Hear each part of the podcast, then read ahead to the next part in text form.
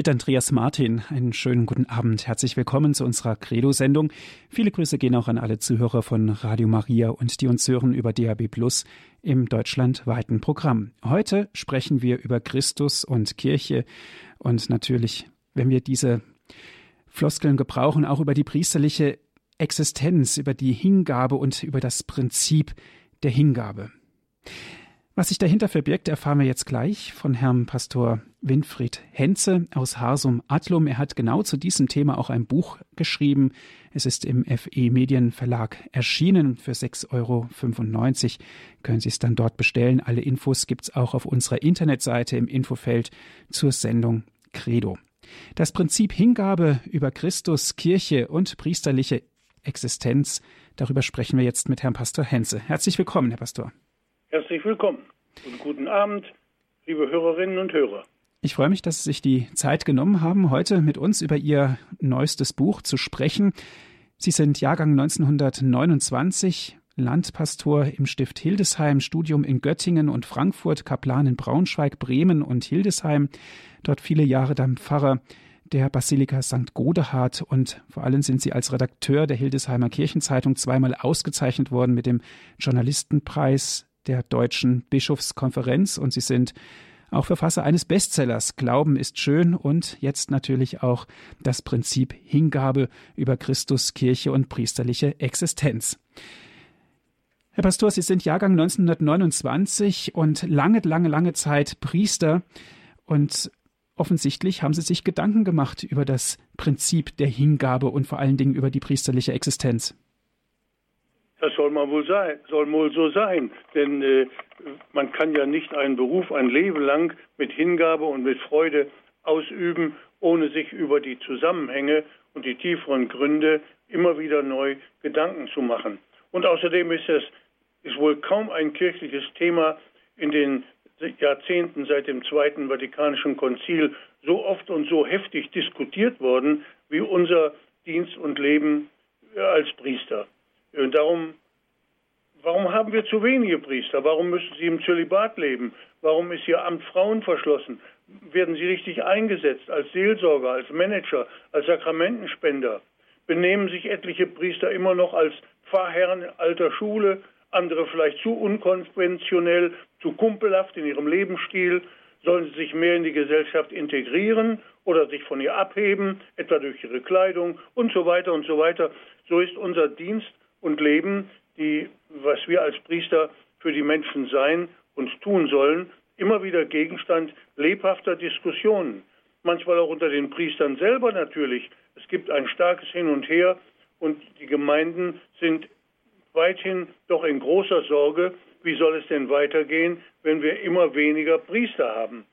Da war ich der Meinung, wenn man nun schon so viele Jahre diesen Dienst getan hat, dann sollte man eigentlich auch mal ein ganz klein bisschen tiefer nachdenken und sich nicht nur reinhängen in diese Diskussionen, die nun überall laufen. Mhm. Manchmal werden die ja geführt fast nur mit dem Argumentenschatz äh, des modernen Managements. Wie werden wir richtig eingesetzt? Was kann man alles tun? Und so weiter und so weiter.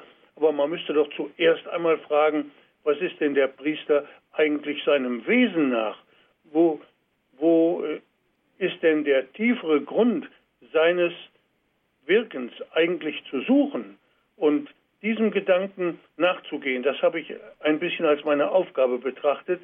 Dabei habe ich auch manches mitgenommen, was ich im Studium seinerzeit in Frankfurt besonders bei dem Pater Otto Semmelroth, dem bekannten Jesuiten, gehört hatte, der ein Konzilsberater war, leider viel zu früh gestorben ist, dem wir aber sehr viele große und wichtige Impulse äh, verdanken. Mhm. Herr Pastor Henze, woran liegt es denn, dass wir so unterschiedliche ja, Priesterbilder haben? Ist da was versäumt worden, vielleicht auch von der Kirche, das zu sagen, was eigentlich einem Priester, um es platt auszudrücken, platt das auszudrücken, was einen Priester eigentlich ausmacht? Also manche haben das dem Konzil geradezu vorgeworfen und haben gesagt, ja, im Konzil, da ist alles Mögliche geredet worden, was wir Priester alles zu tun und zu lassen haben und äh, wie wir eingesetzt werden und äh, über unsere über unsere geistliche Aszese, was alles, also unsere Pflichten, unsere Ausbildung und so weiter. Aber dann heißt es, was wir aber eigentlich sind. Da haben die Konzilsväter über die Bischöfe eine Menge gesagt, aber über uns normalen Priester eigentlich so gut wie gar nichts. Aber das stimmt nicht. Das stimmt nicht. Denn wenn man mal richtig nachguckt, gibt es einen Konzilstext, auf den wir äh, nachher noch zurückkommen werden, denke ich, im Laufe des heutigen Abends, der eine Menge aussagt, und zwar, obwohl er so kurz gefasst ist, nämlich, dass der Priester in der Person Christi der Gemeinde gegenübergestellt wird. Aber ehe wir darauf kommen, möchte ich eigentlich am liebsten alle unsere Zuhörerinnen und Zuhörer mal an der Hand nehmen und mit ihnen in eine Kirche gehen, die mir ganz besonders gut gefällt und in Erinnerung ist. Ist das gestattet? Können wir das mal machen? Selbstverständlich. Selbstverständlich. Also dann lese ich aus der ersten Seite meines Büchleins gerade dieses Eintreten in die Kirche vor. Du öffnest die schwere Tür zur Heiliggeistkirche in Braunschweig-Lehndorf, trittst ein und bist aufgenommen von einem hohen Raum. Die Wände in hellem, fast hartem Weiß ziehen Blick und Schritt nach vorn, wo sie ohne Fuge ins Halbrund des Altarraumes übergehen, eine Bronzeskulptur umfassend, die über dem Altare schwebt. Ihr gilt sogleich alle Aufmerksamkeit. Der Gekreuzigte über der Stätte des Messopfers, das wird niemanden überraschen. Doch seine Gestalt zeigt eine ungewöhnliche Haltung. Die Arme sind ausgebreitet, aber nicht festgenagelt, vielmehr nach vorn gebogen, wie zu einer Umarmung. Und eng an den Herrn lehnt sich eine weibliche Gestalt. Ihr neigt er in inniger Hingabe sein Haupt zu. Die Kreuzigung als Begegnung Liebender, ein quasi erotisches Kultbild über dem Altare, Christus und die Kirche so hat der Künstler Toni Zenz vor mehr als 50 Jahren dieses Werk genannt. Hat er mit seiner ausdrucksvollen Formensprache zu viel riskiert? Liebe Hörerinnen und Hörer, da sitzen oder stehen wir nun in Gedanken vor diesem Bild. Christus, der Gekreuzigte, neigt sein Haupt einer Frau zu, die eng an ihn gelehnt ist. Was soll das bedeuten? Es wird die Kreuzigung als Umarmung dargestellt. Er gibt sich hin für uns am Kreuz. Und diese Gestalt soll ja die Kirche verkörpern, die von ihm, dem Herrn, allen Segen des Kreuzes entgegennimmt. Die Kreuzigung als Hingabe. Und wenn man das bedenkt, es steht unter dieser Skulptur der Altar, also auch der Priester, der hier das heilige Messopfer feiert. Was sagt denn dieses Bild über ihn selbst, über den Priester? Das, meine ich, sollten wir hier mal zum Thema machen, denn daraus wird jetzt deutlich, was das Ganze äh, uns bedeuten kann. Das Zweite Vatikanische Konzil schreibt über die Priester, interessanterweise nicht in einem eigenen Dokument über die Priester, sondern in dem Dokument über die Kirche, also über das Volk Gottes und sieht infolgedessen unseren Dienst, den wir als Priester zu leisten haben, von Anfang an im Zusammenhang mit der Kirche, mit der Gemeinde, für die wir da sind. Der Priester wird nicht für sich selbst geweiht, sondern für die Menschen, für die wird er bestellt. Und zugleich hat das Konzil daran erinnert, dass ja alle Gläubigen ein gemeinsames Priestertum haben, berufen von Christus, aber das Priestertum der Priester, die geweiht sind in, der Weihe, davon sich noch besonders abhebt. Ich lese mal den Text. Das gemeinsame Priestertum der Gläubigen aber und das Priestertum des Dienstes, das heißt das hierarchische Priestertum, unterscheiden sich zwar dem Wesen und nicht bloß dem Grade nach. Dennoch sind sie einander zugeordnet das eine wie das andere nämlich auf, nimmt auf je besondere Weise am Priestertum Christi teil. Der Amtspriester nämlich bildet Kraft seiner heiligen Gewalt, die er innehat, das priesterliche Volk heran und leitet es. Er vollzieht in der Person Christi das eucharistische Opfer und bringt es im Namen des ganzen Volkes Gott dar.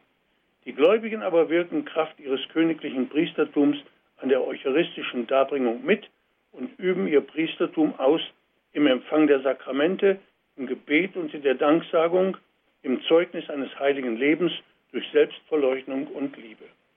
Da ist also, liebe Hörerinnen und Hörer, die Rede zunächst von dem allgemeinen Priestertum, das uns allen in der Taufe geschenkt worden ist, indem wir teilhaben an dem Dienste des Herrn selber. Aber davon abgehoben dann das Priestertum, zu dem wir Priester geweiht worden sind im heiligen Sakrament der, der Priesterweihe. Und das sich, wie es ja ausdrücklich heißt, nicht dem Grade, sondern dem Wesen nach unterscheidet. Dabei ist vielleicht zunächst zu bedenken, wenn etwas sich nicht dem Grade nach unterscheidet, dann ist es also auch kein höher oder niedriger, als würde der Priester durch seine Weihe gewissermaßen über die anderen gesetzt, als wäre er äh, etwas Besseres in der Kirche als die anderen oder als wäre er äh, dem Herrn näher.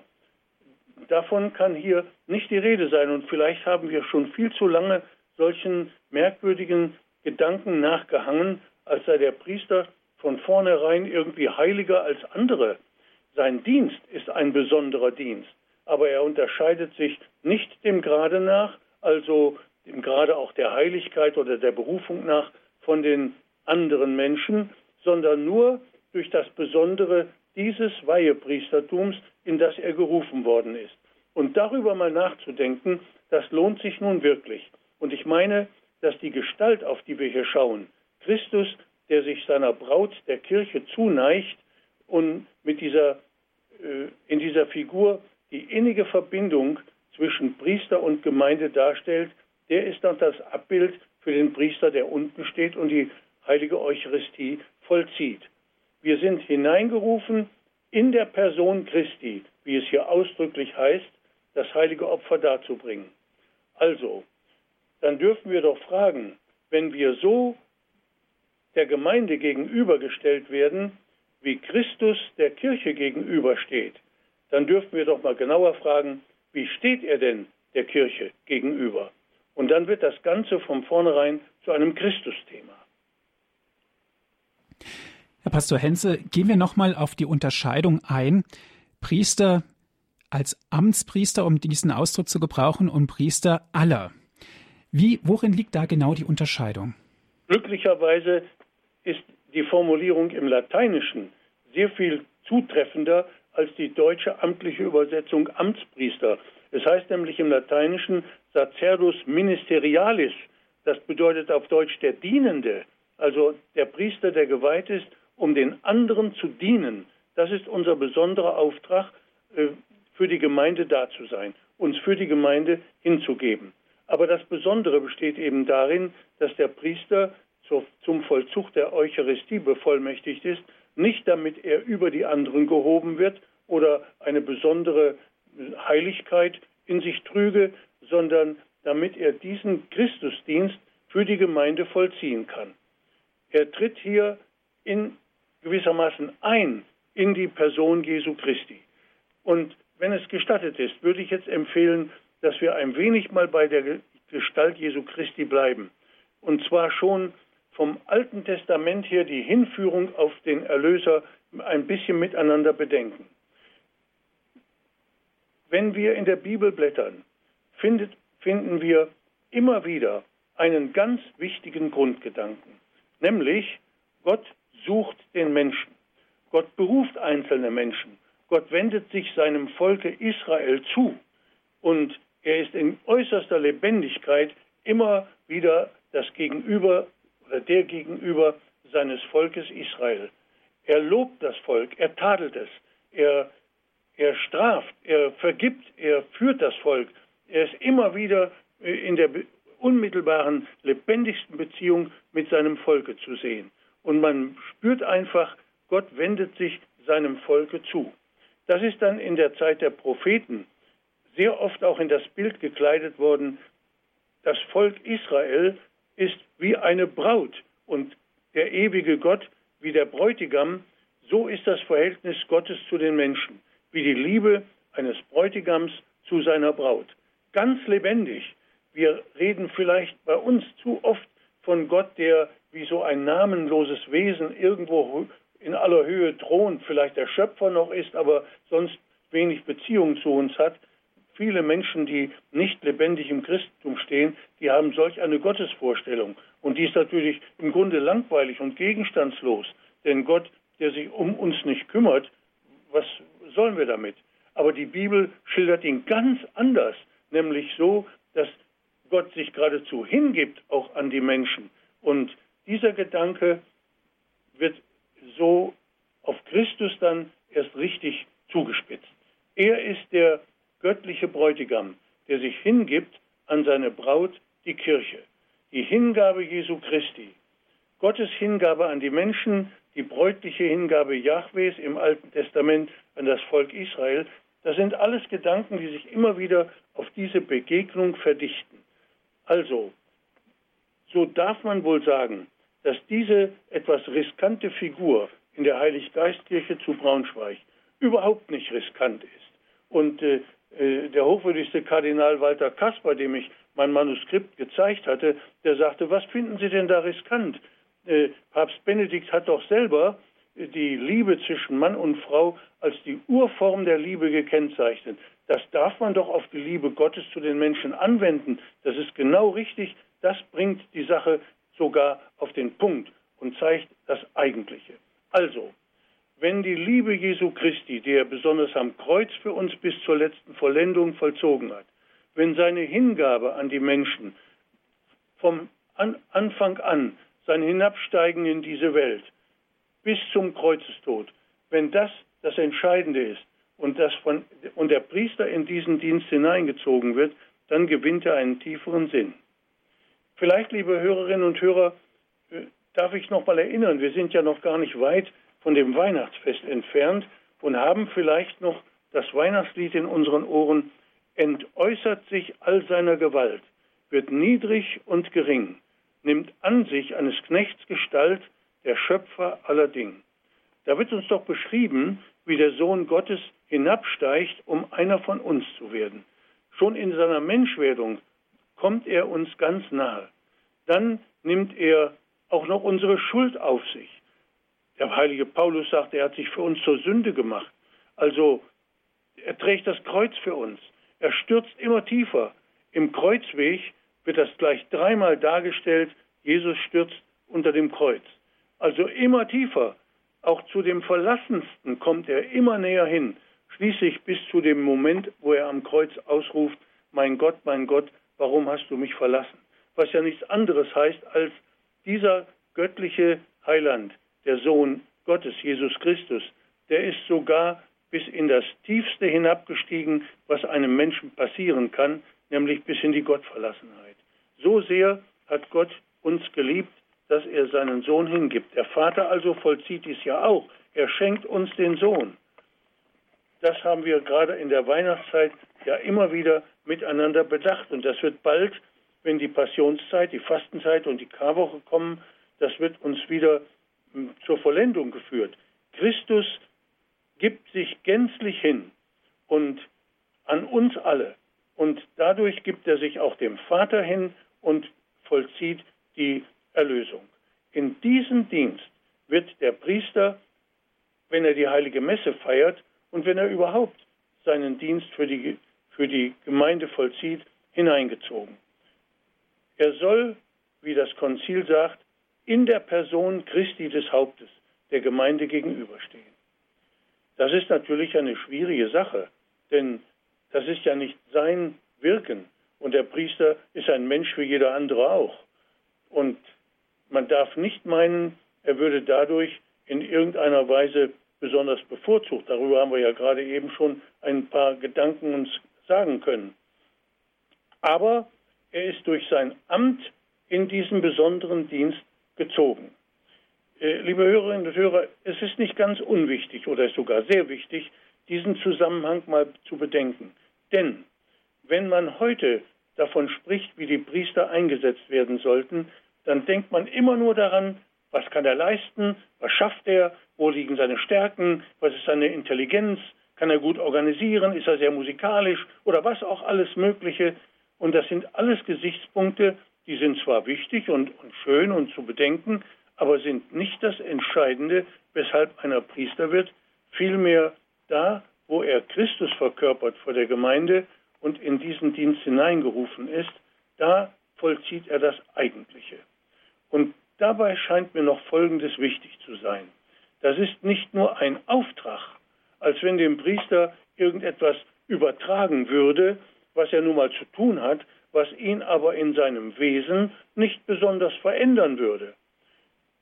Er ist ein, einer, der die Botschaft Gottes zu überbringen hat, aber nicht wie ein Postbote, der gar nicht weiß, was in der Botschaft drinsteht und davon gar nicht innerlich berührt ist, sondern in der Identifizierung mit Christus, für den er das Wort Gottes verkündet, der ja selbst das Wort des Vaters an die Menschen ist. Also, je mehr wir das begreifen, dass der Priester durch das Sakrament der Weihe in diesen besonderen Dienst hineingezogen worden ist, und zwar seinem Wesen nach, so wie wir alle in der Taufe zu Kinder Gottes geworden sind, unserem Wesen nach, so ist der Priester hier nicht nur beauftragt worden, irgendetwas zu vollziehen, sondern er ist in einer besonderen Weise Christus einverleibt worden, damit er in der Person Christi seinen Dienst vollziehen kann. Wenn man das außer Acht lässt, dann lässt man das Wichtigste außer Acht, was im katholischen Priestertum zu bedenken ist.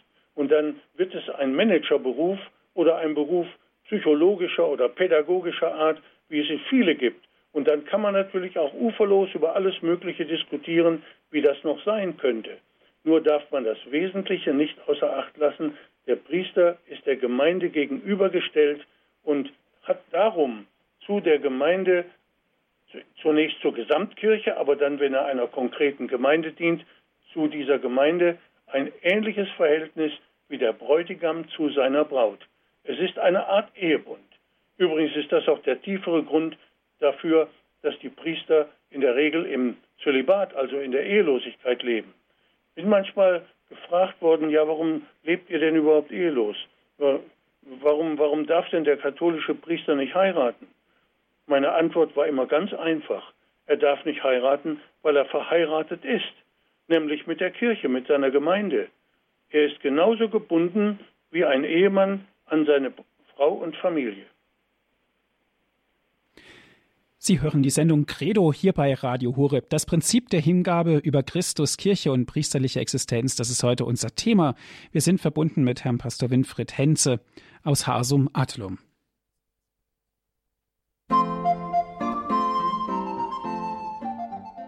Sie hören die Sendung Credo hier bei Radio Horeb. Das Prinzip Hingabe über Christus, Kirche und priesterliche Existenz, das ist unser Thema heute, basierend auf einem Buch, was Herr Pastor Winfried Henze geschrieben hat. Winfried, Pastor Winfried Henze aus Hasum Adlum. Von dort aus ist er uns jetzt auch zugeschaltet.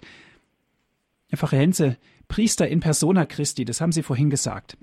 Dazu jetzt eine Frage. Wenn der Priester immer mehr Manager oder Lehrer oder Psychologe wird, so wie Sie es vorhin angedeutet haben, kann es da nicht passieren, dass wir Christus aus dem Blick verlieren, wenn wir also den Priester sehen und eben nicht als sehen als Psychologe oder als Lehrer und eben nicht als Priester, der Christus in sich birgt, vertritt und so weiter.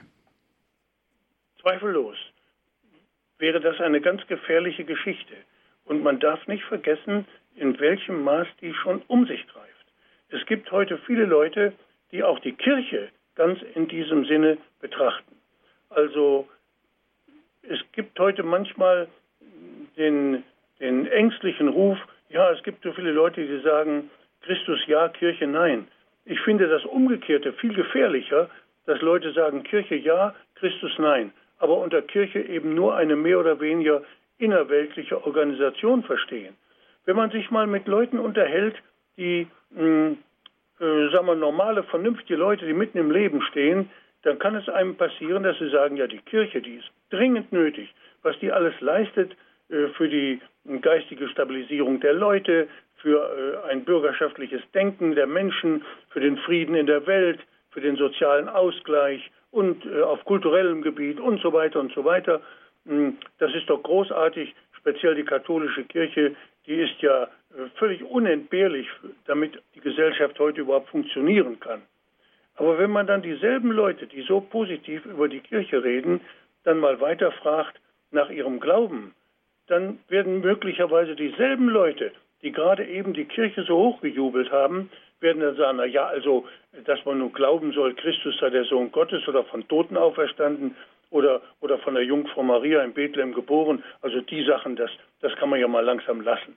Das heißt, auf Christus und das, was er in Wirklichkeit ist, der Sohn Gottes, der Menschgewordene, der die Erlösung bewirkt hat durch die Hingabe an die Menschheit und durch sein Kreuzesopfer, darauf verzichten, das bedeutet ja, man raubt der Kirche die Seele und damit selbstverständlich wird auch der Dienst des Priesters vollkommen gegenstandslos.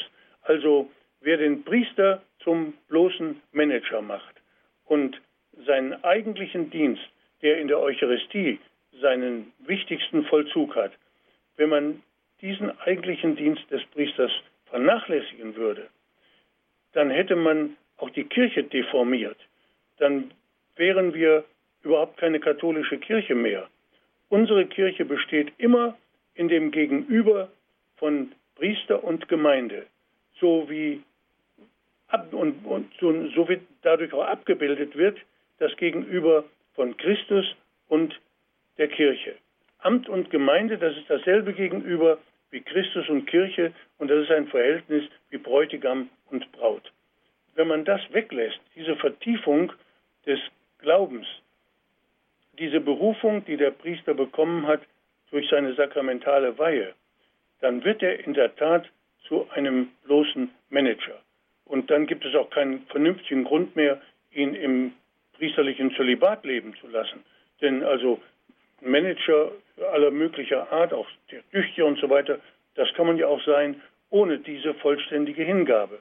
Aber die Kirche beharrt offensichtlich auf der Ehelosigkeit der Priester, damit dieses Bild nicht verloren geht und damit die Berufung des Priesters eindeutig bleibt, du wirst geweiht, um dich der Gemeinde vollständig hinzugeben, so wie dich Christus der Herr am Kreuz hingegeben hat für die Menschen. Denn du sollst ihn vor der Gemeinde verkörpern und in seinem Namen sprechen. Das wird doch ganz besonders deutlich bei der heiligen Wandlung. Wenn es da heißt, das ist mein Leib, das ist mein Blut, da sprechen doch nicht mehr wir Priester selber, da spricht in Wirklichkeit doch Christus durch uns. Da wird es ganz deutlich, er hat überhaupt seinen Dienst, dieser Priester, nur darin und den Sinn seines Daseins nur darin, dass er Christus vor der Gemeinde verkörpern kann. Und da muss er eben versuchen, in seinem Leben das möglichst zu verwirklichen. Das ist ein hohes und großes Ziel. Und äh, das, davon darf man vielleicht auch nicht zu viel erwarten, weil der Priester ja ein normaler Mensch bleibt und auch seine Schwächen und selbstverständlich auch seine Stärken hat. Mhm. Herr Pastor Henze, ähm, auf die Thematik Zölibat möchte ich ganz gerne gleich noch zu sprechen kommen, aber vorweg, Gott gibt sich für die Menschen hin, Gott kümmert sich um die Menschen, so ist es in unzähligen Stellen der Bibel in den Alten, im Alten und im Neuen Testament beschrieben. Der Priester in persona Christi, könnten wir sagen, der Priester gibt sich für die Menschen hin, Priester kümmert sich um die Menschen und so weiter. Wenn wir jetzt von diesem Paradoxum sprechen, dass der Umgang mit den Priestern oftmals vom Gottesvolk sehr zu wünschen übrig lässt, dass auch viel Unrecht geschieht, wie können wir denn da entgegenwirken? Was können wir denn da tun? Also dass dieser, dieses wunderbare Bild von dem bräutlichen Verhältnis äh, Christus Kirche, Priester Gemeinde, das in der Praxis zu leben, ist recht schwierig, ist eine immer wieder neu zu stellende Aufgabe und ist auch im Laufe der Jahrhunderte überaus unterschiedlich gelebt worden. Äh, heute kommt das große Problem dazu, dass unsere Priester viel zu wenige sind und dass sie also ein äh, sehr liebevolles, persönliches Verhältnis zu einer kleinen Gemeinde heute kaum noch entwickeln können. Aber man darf dieses ganze Thema ja nicht auf die Idylle des Dorfpastors reduzieren, sondern zunächst ist er der Priester als Partner für die Gesamtkirche berufen das sich in der Gemeinde und in den Menschen, denen er begegnet, abzeichnen soll. Nur wenn das also in einer solchen Masse von Menschen geschehen soll, dann wird es sehr schwierig, das richtig zu handhaben. Freilich gibt es auch Beispiele dafür, hm, dass Priester, die nur von einem Ort zum anderen gereist sind und äh, nur sporadisch die Leute treffen konnten, bei der großen Zahl, auch bei der großen Zahl mehrerer Gemeinden, dass die dennoch ein sehr inniges Verhältnis zu den Menschen aufbauen konnten. Das beste Beispiel dafür ist der heilige Apostel Paulus selber, der ja von einer Stadt, auch Großstadt, zur anderen gereist ist, überall die Gemeinden ins Leben gerufen hat, aber dann trotz dieser vielen, vielen Kontakte und Gemeinden doch so persönlich mit den Leuten verbunden war, äh, dass zum Beispiel der Abschied in Milet, der in der Apostelgeschichte geschildert wird, eine tränenreiche Angelegenheit gewesen ist. So innig war dieser Apostel auch mit der Gemeinde, in der er ja so lange gar nicht gewesen ist, äh, verbunden. Also es hängt nicht unbedingt von der Zahl der Leute ab und von den soziologischen Umständen, wie das Ganze geht. Da müssen neue Wege gefunden werden. Aber dabei darf das Grundsätzliche nicht aus den Augen verloren werden. Eine katholische Gemeinde ohne Priester ist undenkbar. Die besteht immer im Gegenüber von Priester und Gemeinde, sonst kann ja die Eucharistie nicht gefeiert werden. Und ich finde es auch schön, dass seit dem Konzil weithin der Priester hinter dem Altare steht und die Gemeinde anspricht. Da wird dieses Gegenüber nämlich überaus deutlich gemacht. Immer wieder ruft er der Gemeinde zu, der Herr sei mit euch, die Leute antworten und mit deinem Geiste. Es ist ein ständiges Zwiegespräch. Die heilige Messe ist gewissermaßen dramatisch, partnerschaftlich aufgebaut, so wie die ganze Kirche auch partnerschaftlich aufgebaut ist, polar aufgebaut, immer zwischen Priester und Gemeinde. Wenn kein Priester mehr da wäre, dann wäre keine katholische Gemeinde mehr da. Das ist wichtig zu bedenken, weil es heute ja auch Versuche gibt, die Dienste des Priesters so zu verteilen, dass er am Ende vielleicht überflüssig wäre. Nichts dagegen, dass sich oder sogar alles dafür, dass sich immer mehr Menschen engagieren, um in der Gemeinde aktiv zu werden, bis hin in solche Dienste wie Erstkommunionvorbereitung, liturgische Vorbereitung, Mitwirken an, an der Gestaltung der Heiligen Messe und so weiter und so weiter. Aber wenn man das darauf hinauslaufen lässt, wir müssen uns für die Zukunft rüsten, wo wir überhaupt keinen Priester mehr haben, und dann bilden wir eine Gemeinde ohne Priester, das ist ein Unding. Denn da kommt das Gegenüber von Christus und Kirche, von Christus und Gemeinde, von Bräutigam und Braut nicht mehr zustande. Und ohne die Feier der heiligen Messe, in der sich das vollzieht, kann eine Gemeinde nicht leben. Klare Worte, Herr Pastor Filler, aber Entschuldigung, Herr Pastor Hense, aber die müssen sein. Herr Pastor, gehen wir jetzt kurz auf, das, auf den Zölibat ein. Ein kreiertes Beispiel, ein Priester, Priesterweihe und begegnet jetzt zum ersten Mal eigenständig einer Gemeinde, ist dort eingesetzt als Pfarrer.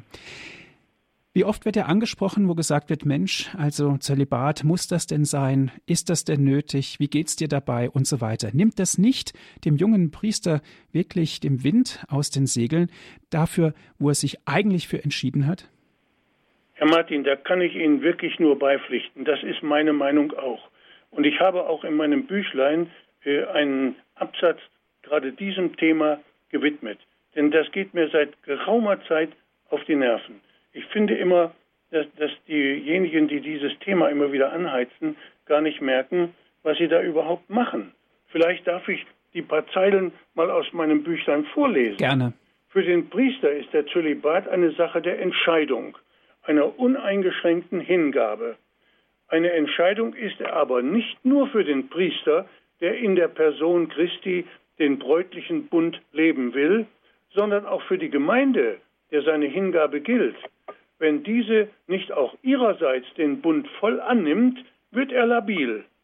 Mit ständig neuen Diskussionen über Notwendigkeit und Nichtnotwendigkeit ist ein Lebensbund nicht lebbar. Wer mag sich als junger Mann verbinden mit einer Partnerin, die nur halb entschlossen ist, die immer wieder fragt, ob solche Totalhingabe denn nötig sei ob ihre Versorgung nicht auch ohne diese Hochform der Hingabe sichergestellt werden könne? So ist das immer neue Anheizen der Zölibatsdiskussion ohne Zweifel eine der Hauptursachen für den Priestermangel in Deutschland. Die Betreiber dieses Dauerthemas mögen sich einmal in die Situation, da kann ich Ihnen nur beipflichten, noch einmal, Herr Martin, die Betreiber dieses Dauerthemas mögen sich noch einmal in die Situation eines Neupriesters versetzen. Da hat er zweifellos nicht ohne innere Kämpfe den Entschluss gefasst, mit Gottes Hilfe der Kirche sein Leben total zu schenken, seine Liebe zur Kirche und Gemeinde ohne Einschränkung zu vollziehen. Und dann wird er auf Schritt und Tritt gefragt, ob das denn nötig sei. Muss er da nicht das Gefühl bekommen, die wollen mich ja gar nicht mit Haut und Haaren. Gibt es etwas Frustrierenderes als eine nicht oder nur halb angenommene Hingabe? Könnte ein junger Ehemann es verkraften, wenn seine Frau ihn immer wieder fragt, ob sie, ob sie allein ihm wirklich genüge, ob es nicht übertrieben sei, wenn seine Hingabe ihr allein gelte. Also ich denke, das sind wohl deutliche Worte, aber das ist wirklich meine äh, Meinung, die auf äh, vielen, vielen Jahren Erfahrung beruht. Wie soll denn ein, eine Hingabe, wenn ein junger Mann bei heute bei den vielen Möglichkeiten, die jeder hat, der einigermaßen ordentliche Zeugnisabschlüsse mitbringt, wie soll er denn diesen Dienst des Priesters leben, der von ihm so viel Unvorhergesehenes verlangt? Äh, wirklich auch große Hingabe, wie soll er das denn leben, wenn in der Gemeinde immer zugefragt wird, ja, es ginge doch auch einfacher zu machen und so weiter und so weiter. Dankeschön, Herr Pastor. Liebe Zuhörer, ich lade Sie jetzt ein, auch mitzusprechen in unserem Thema. Das Prinzip der Hingabe über Christus, Kirche und priesterliche Existenz sprechen wir mit Herrn Pastor Winfried Henze aus Hasum Adlum. Das Prinzip Hingabe über Christus, Kirche und priesterliche Existenz. Wie wirkt und wie ist der Priester heute? Ich lade Sie ein, rufen Sie an.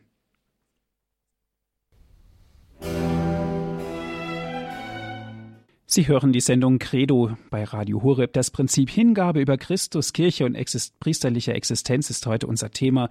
Wir sprechen mit Herrn Pastor Winfried Henze aus Harsum Adlum. Herr Pfarrer Henze, einen ersten Zuhörer darf ich begrüßen. Es ist Herr Netter aus Herzogenaurach. Grüß Gott. Grüß Gott. Herr Pastor oder Herr Pfarrer Hense, ich habe mich sehr gefreut, was Sie über den Zölibat da in Ihrem Buch geschrieben haben und was Sie zitiert haben und vorgelesen haben. Äh, ich habe jetzt nicht ganz aufgepasst am Anfang Ihres Vortrages mit dem Bild, wo Christus um Kreuz herum eine Frau umarmt. Da ist, glaube ich, das Wort erotisch gefallen. Oder habe ich das falsch gehört, verstanden? Ja. Äh, jetzt haben Sie dann auch einen Kardinal Jaspers zitiert. Kardinal Kasper, ja. Ja, Kasper, dass also der Heilige Vater die Liebe zwischen Mann und Frau ja selber für gut hält. Ja. Also, äh, und er spricht ja soweit in der Enzyklika das Wort Eros an. Er sagt, es kommt zweimal in der Bibel vor. Können Sie mir sagen, wo das Wort vorkommt, Eros in der Bibel? Da bin ich im Moment überfragt. Das weiß ich jetzt nicht aus dem Kopf. Aber mir war außerordentlich wichtig, dass Papst Benedikt in seiner Enzyklika über die, über die Liebe, gerade die Liebe zwischen Mann und Frau als Urform der Liebe beschrieben hat. Und es darum auch richtig findet, dass man alle Formen, wie Menschen einander zuwenden, äh, damit in Beziehung bringen kann. Sodass es also keine, keine Fehlinterpretation ist, wenn man sagt, Christus liebt die Kirche so wie ein Bräutigam seine Braut liebt. Ja, mir geht es ja nicht um die Liebe zwischen Mann und Frau, die ist ja außer Frage. Ein, einfach die Ehe und die Ehe ist ja das Bild, wie Christus die Kirche liebt. Aber mir geht es um das Wort Eros eigentlich. Und das wäre jetzt eben die Frage, weil im Neuen Testament kommt es nicht vor. Es wäre halt eben die Frage, wo im Alten Testament und in welchem Zusammenhang. Da müsste man nochmal nachforschen. Da bin das ich würde mich nämlich, das, das würde mich nämlich interessieren. Handgelenk nicht sagen. Mir ging es auch eigentlich mehr um die Sache als um äh, einzelne Begriffe bei diesem ganzen Thema. Also entscheidend ist, dass das Verhältnis Gottes zum Menschen von Gott her ein Geschenk der Liebe ist. Er schenkt sich selbst und er erwartet von uns, dass wir seine Liebe annehmen und erwidern. Und das wird ganz besonders deutlich in der Menschwerdung seines Sohnes, die wir ja gerade Weihnachten gefeiert haben. Gott wendet sich uns zu, er schenkt sich selber in seinem Sohne und das wird ja in der weihnachtlichen Botschaft auch so wunderbar deutlich, wenn es da heißt, seht, ich verkünde euch eine große Freude, euch ist der Heiland geboren. Euch, also uns, schenkt er ihn. Er schenkt uns seinen Sohn. Und dann ist es umgekehrt natürlich auch die höchste Ehre Gottes. Ehre sei Gott in der Höhe und Friede den Menschen auf Erden. Also mir geht es darum, dass diese, dieser Grundgedanke unseres Glaubens, Gott wendet sich dem Menschen in Liebe zu. Er sendet seinen Sohn, damit die Liebe Gottes greifbar und sichtbar wird in der Person seines eingeborenen Sohnes, der für uns Mensch geworden ist. Dass dieser Vollzug sich fortsetzt im Dienst der heiligen Kirche, in dem Christus Männer in den Dienst beruft, die dasselbe tun, was er ihnen aufgetragen hat. Wer euch hört, hört mich, sagt er. Wer, und wer, wer euch verachtet, der achtet den, der mich gesandt hat. Er identifiziert sich mit denen, die er ausgesandt hat.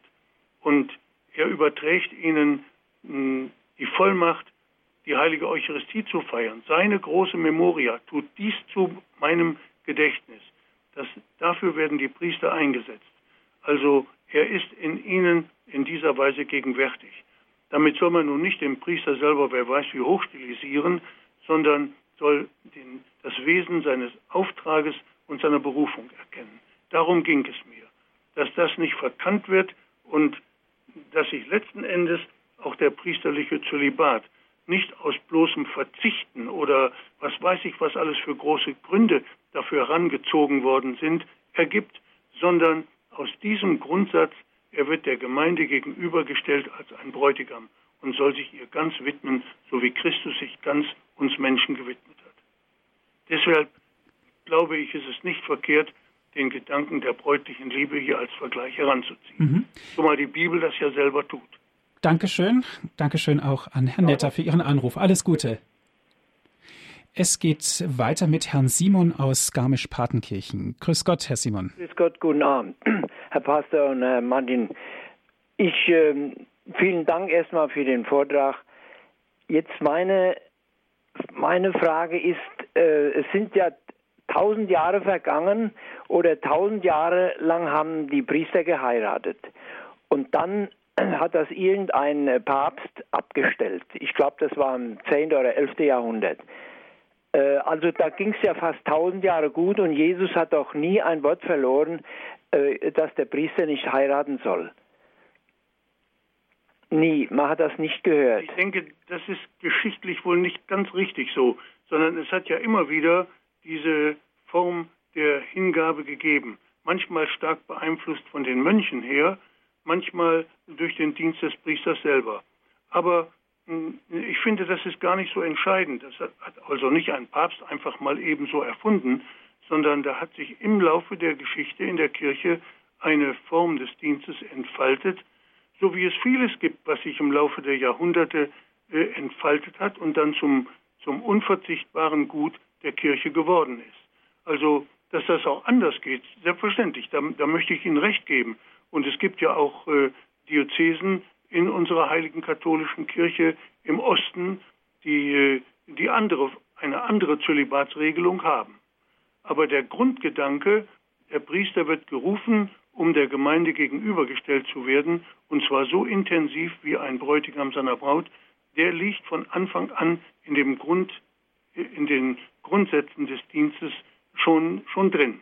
Und äh, insofern ist das also nicht etwas, was irgendwann mal draufgesattelt wurde und, äh, und eigentlich nicht unbedingt dazugehört, sondern es hat schon einen tiefen inneren Zusammenhang.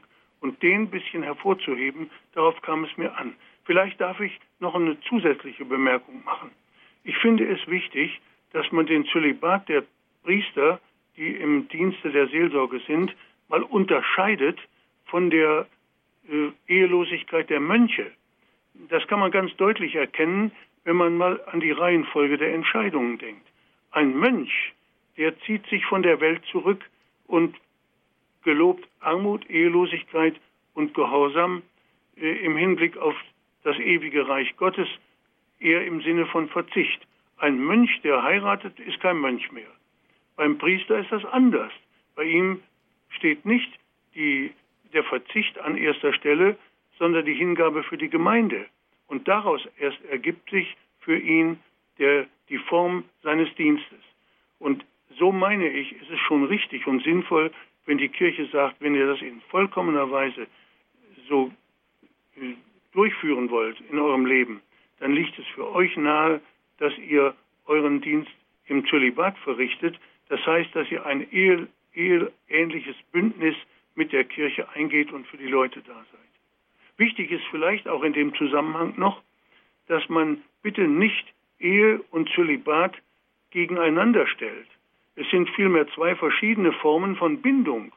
Die Priester, die ihren Zölibat leben und die Eheleute, die treu zusammenhalten, die sind sozusagen in einer Front gegen die Bindungslosigkeit unserer Zeit. Die haben ein gemeinsames Ziel und eine gemeinsame Aufgabe und Lebensführung. Und so glaube ich, dass der Priester, der mit Freude und Hingabe seinen Zölibat lebt, auch dadurch zum, zum Stärken, zur stärkenden Kraft wird für die Eheleute. Gut, danke schön, Herr Simon. Kann ich, kann ich noch mal was dazu gerne, sagen? Gerne. Ähm, äh, geben Sie mir doch mal Antwort drauf. Ich meine, ich bin äh, gern Christ und äh, bin Christ und lebe es auch ich, äh, warum ging denn das tausend Jahre lang gut? Also ich weiß, ich hab, weiß zwar der Grund, äh, dass äh, dann das abgeschafft wurde und äh, warum ging denn das tausend Jahre lang? Sie wissen das ja selbst, im 11. Jahrhundert oder wann ist das abgestellt worden? Also da ist eigentlich nichts abgestellt worden, sondern darf ich vielleicht nochmal erinnern, dass, da liegen Entwicklungen drin, wie Formen des Dienstes sich herausschälen und das ist also keineswegs tausend lang, Jahre lang ohne diese Lebensform gewesen, sondern äh, das hat sich immer wieder anders gezeigt und entwickelt. Was Sie meinen, ist wahrscheinlich, die, dass die Kirche es zur Vorschrift gemacht hat. Ja, darüber kann man diskutieren. Und ich bin äh, jedenfalls der Meinung, dass es, die, dass es eine, eine Fügung der göttlichen Vorsehung gewesen ist, das so zu handhaben zu untersuchen, wie das funktioniert hat und was besser war und was im, im Laufe der Jahrhunderte dazu beigetragen hat, das Ganze äh, günstig äh, zu formen. Das ist ein weites Feld. Ich finde, wir sollten uns auf unsere Gegenwart konzentrieren, um da zu erkennen, was nötig ist. Und da finde ich eben das Zeugnis der Priester, die ihre Berufung so ganzheitlich leben, ganz wichtig, auch für die Eheleute selber, wenn ich mich nochmal wiederholen darf. Gut, herzlichen Dank. Dankeschön auch, Herr Simon, für Ihren Anruf. Alles Gute. Herr Pastor Henze, Bedenkenträger und Mutmacher. Das ist auch ein Kapitel, was Sie beschrieben haben in Ihrem Buch. Bedenkenträger und Mutmacher. Bedenkenträger können die Menschen sein, die wirklich ja über das Priestertum sich Gedanken gemacht haben und sagen, ja Gott, muss das denn sein und ist das denn alles so notwendig, wie es heute ist? Aber sehen Sie das nicht auch so, dass die Mutmacher viel zu kurz kommen, dass auch Mut gemacht wird, dem Priester Mut gemacht wird? Dafür wäre ich schon sehr dankbar. Freilich, wenn man in einer Gemeinde lebt, so wie ich, mitten zwischen den Leuten, ich bin ja mit meinen hohen Jahren immer noch im normalen Dienst, dann findet man so viele Mutmacher, einfachen Leuten, die einem manchmal auf die Schulter klopfen und sagen, bleiben Sie noch gesund und machen Sie noch weiter, denn wir freuen uns, dass wir hier einen Priester haben.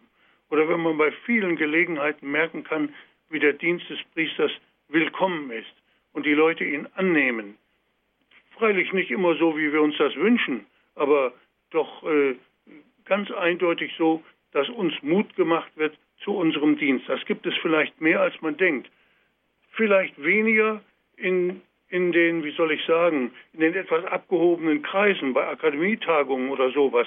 Da, da überwiegt vielleicht die Kritik oder wenn irgendwelche hochgestellten Gremien sich äußern.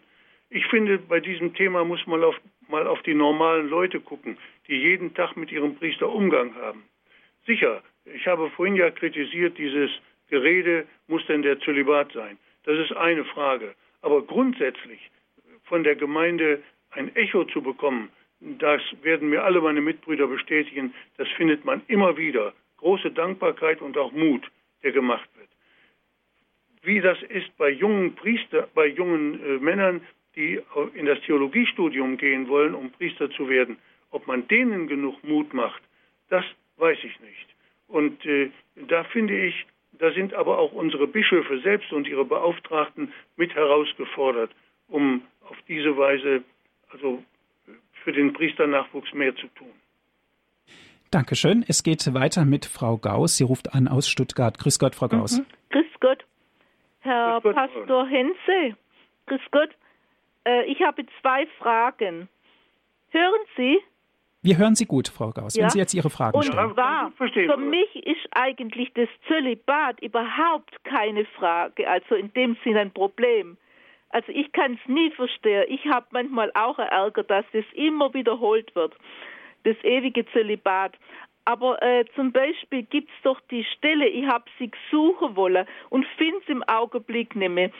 Da heißt doch, viele sind so eh unfähig, aber viele sind um des Himmelreiches willen ledig. Verstehen Sie? Das steht ja, ja. ganz deutlich in der Heiligen Schrift. Und wo, wissen Sie, wo die Stelle noch ist?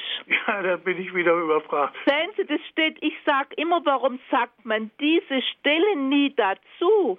Es ist doch ganz deutlich geschrieben, das ist eine Entscheidung freiwilliger Art um Christus willen. Wenn es dran steht, viele sind um das sind zur Ehe unfähig und dann kommt nochmal etwas, sind zur Ehe unfähig gemacht und viele sind um des Himmelreiches ledig, ja?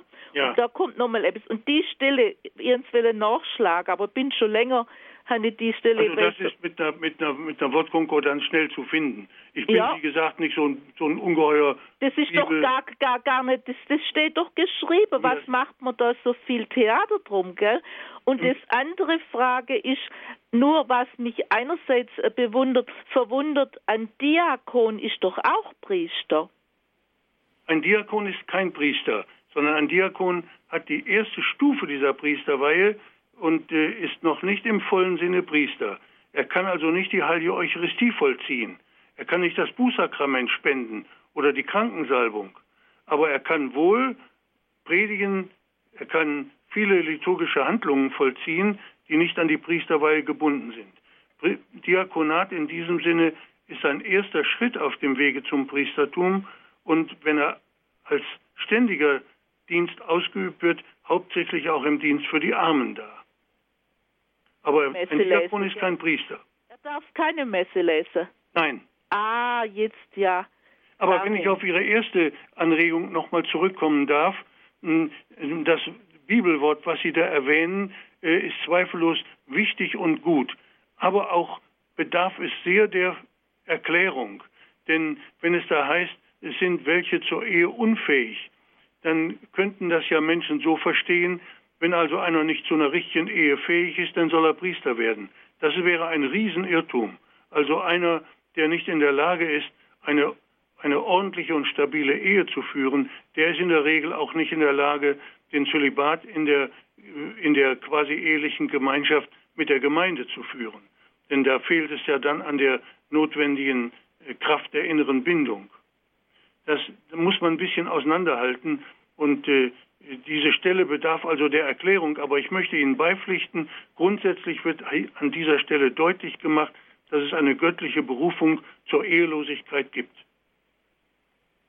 Gut, herzlichen Dank, Frau das Gauss, für Ihren Anruf. Ganz genau. Wunderbar, da sind wir uns einig. Dankeschön. Mhm. Bitte. Alles Gute. Danke. Ja, Herr Pastor Henze, ich darf mich ganz herzlich bedanken für Ihre Ausführungen, die Sie uns gegeben haben. Das Prinzip Hingabe über Christus, Kirche und priesterliche Existenz. Eine weitere Sendung wird folgen, wo wir also auch noch einige weitere Kapitel besprechen werden. Und Dankeschön auch an Sie, liebe Hörerinnen und Hörer, dass Sie mit dabei gewesen sind hier in der Sendung Credo bei Radio Horeb. Die Sendung gibt es auch zum Nachhören auf CD. Dazu rufen Sie bitte unseren CD-Dienst an und wir schicken Ihnen dann kostenlos einen Mitschnitt zu. 08328 921 120 ist die Telefonnummer von unserem CD-Dienst. Noch einmal 08328 921 120. Von außerhalb Deutschlands 0049 vorab wählen. Weiter geht es dann mit der 8328 921 120 oder auf unserer Internetseite www.hore.org. Dort gibt es auch dann die Sendung zum Herunterladen auf den Computer als MP3-Datei www.hore.org. Herr Pfarrer Henze darf Sie zum Abschluss dieser Sendung um den Segen bitten. Lasst uns einen Augenblick in Stille um gute Priester beten. Denn all unser Dienst, den wir als Priester zu leisten, leisten haben, der hängt ja auch ab davon, wie stark er getragen ist vom, vom Gebet der Gemeinde. Das kann man schon in der Heiligen Schrift lesen, dass die Apostel getragen sind vom Gebet der Gemeinde. Und es ist sicher heute auch so. Und wenn ich Ihnen, liebe Hörerinnen und Hörer, jetzt über den Rundfunk den Segen geben darf für einen guten Abend, für eine gute Nacht, dann darf ich ja wissen, dass, es, dass ich zugleich darum bitte, dass Sie auch mich und meinen Dienst und den Dienst meiner Mitbrüder in Ihr Abendgebet einschließen. So segne euch der allmächtige Gott, der Vater, der Sohn und der Heilige Geist. Amen. Gelobt sei Jesus Christus. In Ewigkeit. Amen. Dankeschön fürs Zuhören. Es verabschiedet sich Ihr Andreas Martin.